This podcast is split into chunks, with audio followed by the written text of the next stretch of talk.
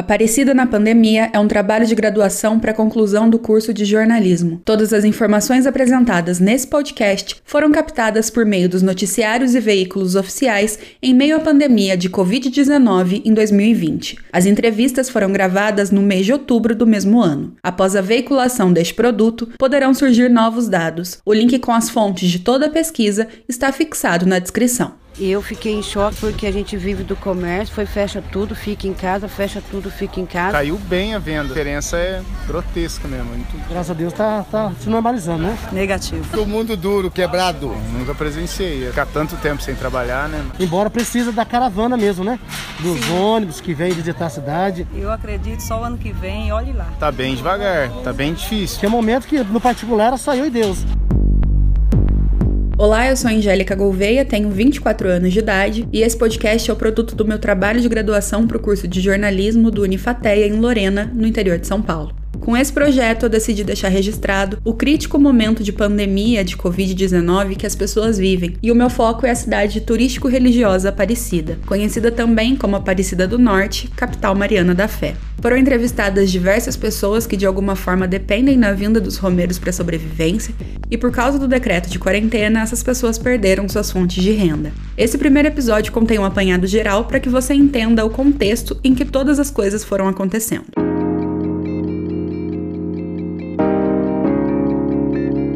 Bom, primeiramente, eu nasci e me criei aqui em Aparecida, assim como a maioria da cidade, o meu sustento também vem do turismo religioso. Os meus pais são comerciantes, proprietários de um hotel e restaurante por aqui, e esse hotel também precisou fechar as portas devido à pandemia do coronavírus. Aqui em casa foram sete meses sem entrar dinheiro, sete meses de muita incerteza e esperança de que as coisas pudessem retornar. Por cinco meses, os funcionários permaneceram, só que após esse período, minha família realmente precisou realizar demissões e dos 11 funcionários, nove foram demitidos. Momento muito complicado de se presenciar. Nesse podcast de formato storytelling, eu quero contar como que foi tudo para as gerações futuras. Essa cidade onde foi encontrada a imagem de Nossa Senhora da Conceição Aparecida passou por uma crise que jamais foi vista anteriormente. Mesmo com todas as crises econômicas que o país já passou, como a de 2014, em que a economia brasileira retraiu mais de 3%, Aparecida não tinha sido atingida. A gente vive do turismo religioso. É uma cidade que, se as coisas vão bem, as pessoas continuam vindo. Se as coisas vão mal, as pessoas vêm para pedir bênçãos.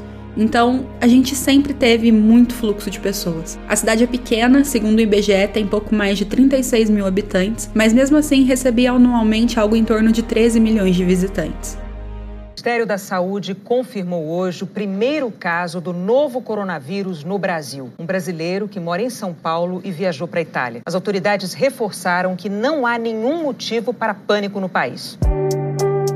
Bom, primeiramente é importante que você entenda um pouquinho sobre a doença. No final de 2019, houve um grande surto de pneumonia na cidade de Wuhan, na China. Após algumas pesquisas, cientistas descobriram que a epidemia era, na verdade, a evolução dos vírus já existentes chamados corona. Até a década de 60, a ciência conhecia sete tipos de vírus corona, porém eles não eram nocivos à saúde humana. Os coronas são zoonóticos, ou seja, eles surgem por meio dos animais. Só que quando houve esse boom no fim de 2019, da pneumonia, eles puderam perceber que a mutação não só era capaz de transmitir aos humanos, como o corona se tornou altamente infeccioso. A teoria mais aceita é de que o Covid-19 veio do morcego. Cientistas afirmam que o contato foi feito pela saliva ou por ingestão. A taxa de transmissão é tão alta que em 11 de março de 2020, a Organização Mundial da Saúde, OMS, declarou pandemia. O primeiro caso de Covid-19 registrado no Brasil foi em 26 de fevereiro, na cidade de São Paulo,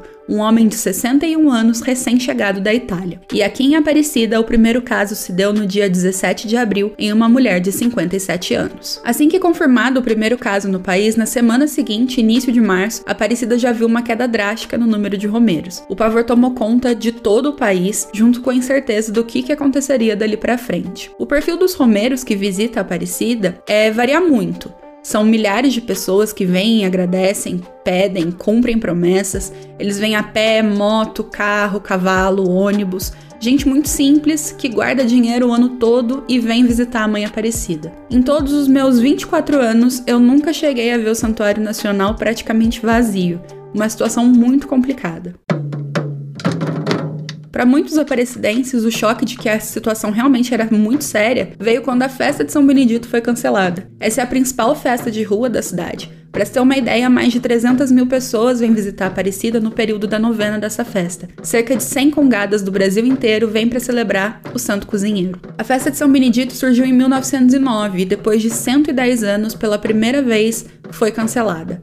A centésima décima primeira edição não aconteceu por causa da pandemia de coronavírus. Em 2020, a festa deveria ter acontecido entre os dias 12 e 20 de abril na Praça Benedito Meirelles. Uma tradição foi rompida. Nos finais de semana de abril, maio, junho e julho, por exemplo, os únicos veículos presentes no estacionamento do santuário eram dos próprios funcionários. O espaço era muito grande. Eu vou explicar um pouquinho a respeito das datas agora. Em 14 de março de 2020, o Ministério Público decretou a suspensão de todas as missas com presença de fiéis no Santuário Nacional. Com isso, as celebrações eram transmitidas somente pela rede Aparecida de Comunicação. Até era possível vir visitar, só que somente de carro particular.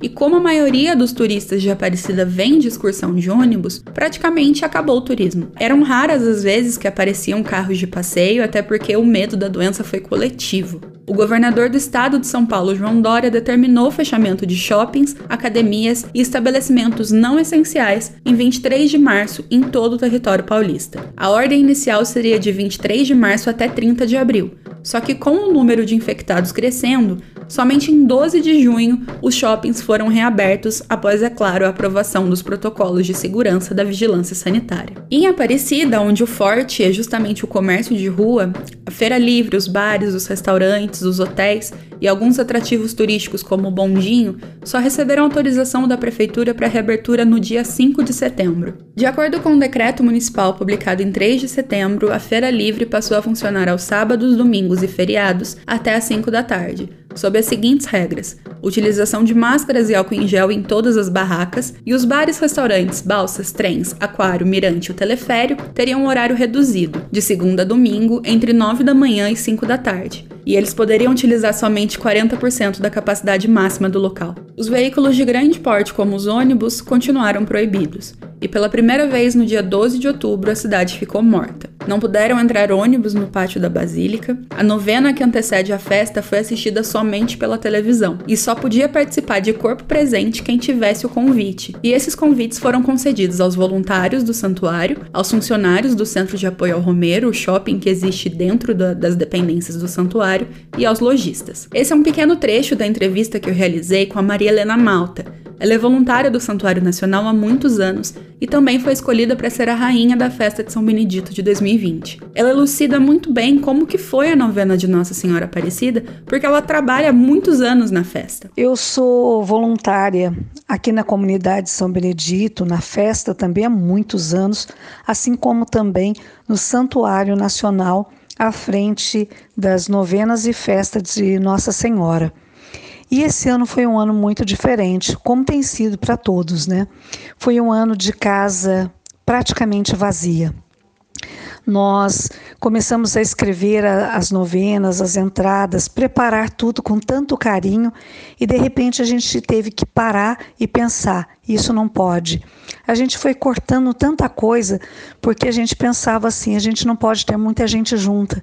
Então a gente começou a cortar pensando no que poderia ser feito para ajudar o outro em casa a rezar, né, através das entradas da imagem ou da palavra, mas ao mesmo tempo com muito cuidado para que ninguém ficasse doente. Então, esse foi um ano de desafio para a gente é, fazer a novena de Nossa Senhora. Era tão interessante, durante tantos anos a gente tem visto o santuário é, fervilhando de pessoas, gente muito devota vindo de muito longe, outros daqui mesmo, sempre com joelhos dobrados, mão posta, pedindo a intercessão de Nossa Senhora. Esse ano, os corredores estavam vazios. Dá um aperto no coração saber que tantas pessoas gostariam de estar em Aparecida, mas infelizmente não puderam. Mas nós temos um alento saber que a novena e festa chegou nos lares, entrou nas casas. Então, isso para a gente foi muito bacana, foi muito interessante saber que nós conseguimos chegar nas pessoas e levar o amor de Nossa Senhora em cada lar. Nós rezamos bastante eu tenho certeza que Nossa Senhora ficou muito feliz. Romeiros vieram de longe, caminharam por horas e horas nos acostamentos das estradas e mesmo assim não puderam assistir às missas. Houve uma bênção campal do lado de fora da igreja, no pátio, e a visitação ao nicho de Nossa Senhora, por exemplo, foi permitida de 50 em 50 pessoas com senhas. Tudo foi controlado para manter o distanciamento social. A direção do santuário disponibilizou o seguinte dado: em 12 de outubro de 2020, o local recebeu cerca de 27 mil visitantes. O número até parece grande, só que quando a gente gente compara com os 162 mil visitantes do ano anterior, foi uma queda muito grande, menos 83% de visitação. Em abril, o governo federal anunciou o auxílio emergencial a ser pago pela Caixa Econômica. Esse benefício financeiro foi destinado aos trabalhadores informais, microempreendedores, autônomos e desempregados. Ele tem por objetivo fornecer proteção emergencial no período de enfrentamento à crise pela pandemia. Os valores são de 600 e 1.200 reais. E para recebê-lo, essas pessoas precisavam precisavam pertencer às famílias cuja renda mensal individual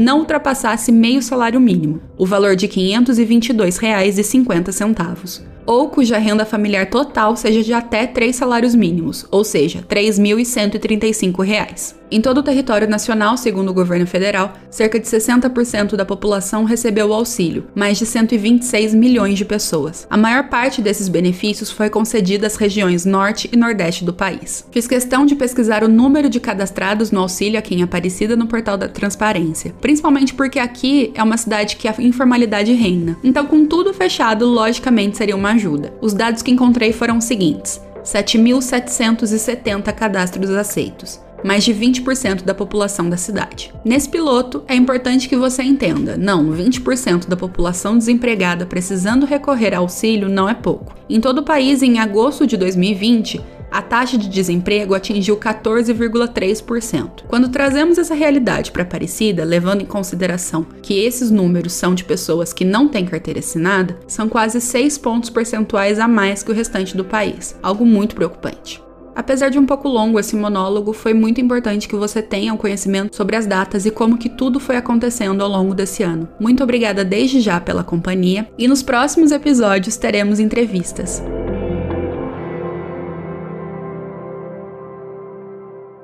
Aparecida na Pandemia é um podcast produzido, escrito e apresentado por Angélica Gouveia, sob a orientação da professora mestre Poliana Zappa. A identidade visual foi criada por Pedro Neri e a edição de áudio é de Vinícius Esquerdo.